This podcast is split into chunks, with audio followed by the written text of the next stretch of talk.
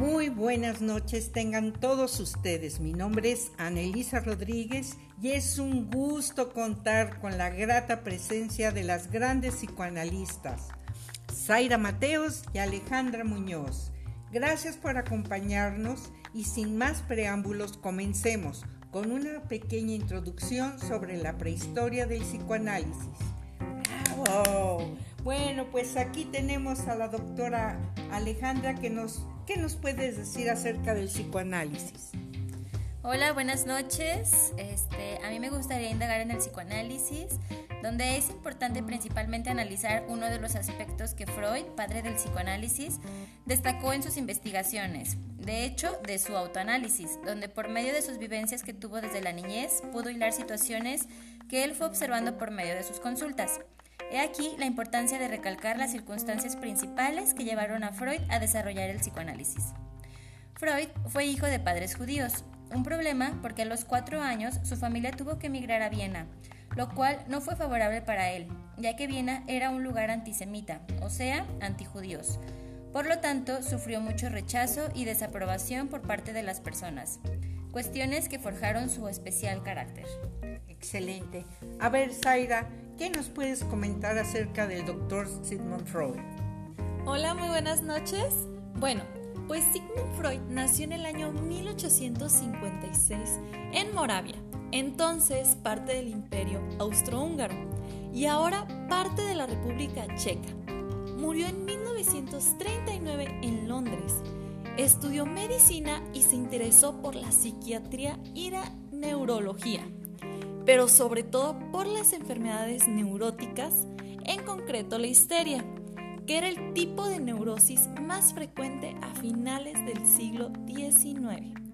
Freud, de vuelta a pierna, trabajó con Joseph Breuer y llegaron a la conclusión de que los síntomas histéricos procedían de algún trauma olvidado por el paciente, ya que con la hipnosis los pacientes recordaban y este recuerdo ejercía catarsis cuando lo hacían en estado consciente y provocaba que los síntomas regresaran. Así que este método catártico es antecedente del psicoanálisis. Y bueno, ¿cuándo fue que Freud renunció a la hipnosis y por qué, Zaira? Bueno, ya trabajando solo, Freud renunció a la hipnosis por dos razones.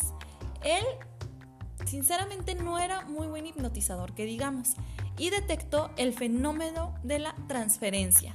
El enfermo genera una gran dependencia con el médico y la curación no era duradera. Los enfermos acababan manifestando otros síntomas y tenían que volver al médico. Convencido de que existe una parte inconsciente en la mente que está generando los problemas de la personalidad, Freud comienza a idear otras técnicas alternativas a la hipnosis para acceder a esa partecita oculta de la mente y poder dar una solución terapéutica a los pacientes. Muy bien, muy bien. A ver, psicóloga Ale, ¿qué nos puede decir de esa parte fundamental que dio la apertura al psicoanálisis?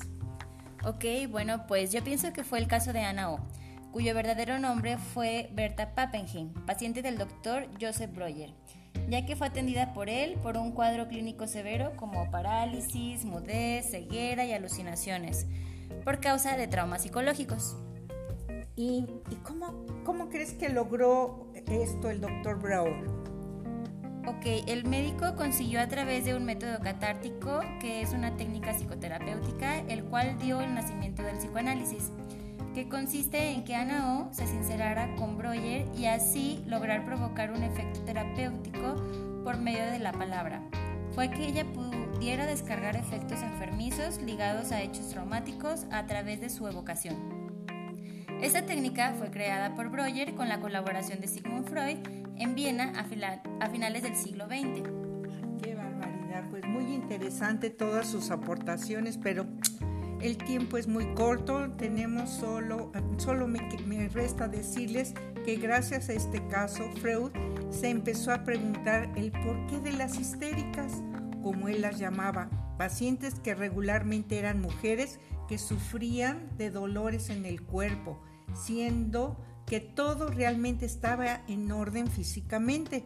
Fue el motivo por el cual se comenzó a profundizar en el consciente y en el subconsciente, indicando que cuando hablaban de todos sus pesares empezaban a mejorar.